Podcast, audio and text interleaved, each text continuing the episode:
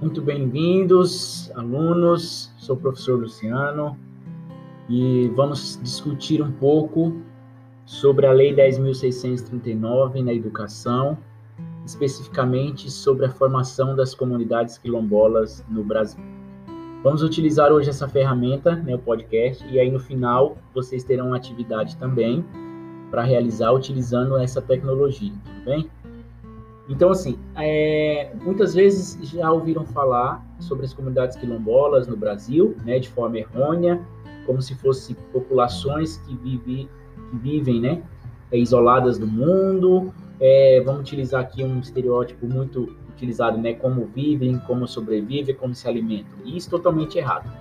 Mas as comunidades quilombolas, só para a gente ter uma noção, elas iniciaram com a chegada dos negros que foram escravizados, grávidos escravizados, certo, pelos senhores, que vieram traficados, né, do continente africano.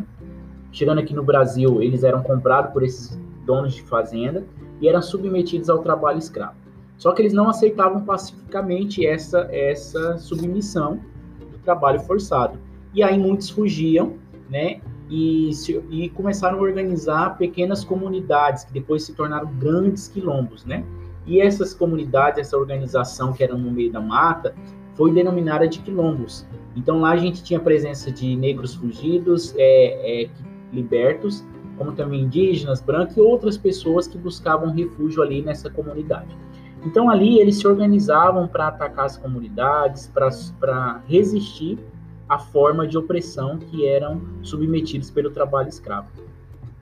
E aí temos em Mato Grosso várias comunidades quilombolas, e aí, por exemplo, aqui na comunidade em Poconé temos mais de 70 comunidades quilombolas, e é interessante vocês é, conhecerem um pouco mais. Então, a atividade que eu quero que vocês façam para a próxima aula é buscar uma comunidade quilombola, né? na internet vocês vão encontrar, também em livros, é, citar essa comunidade quilombola, tentar buscar informações sobre elas e gravar também um podcast, tá? Então eu vou mandar para vocês um manual tudo certinho, gravar um podcast de no máximo três minutos, explicando sobre a comunidade que vocês encontraram, tudo bem?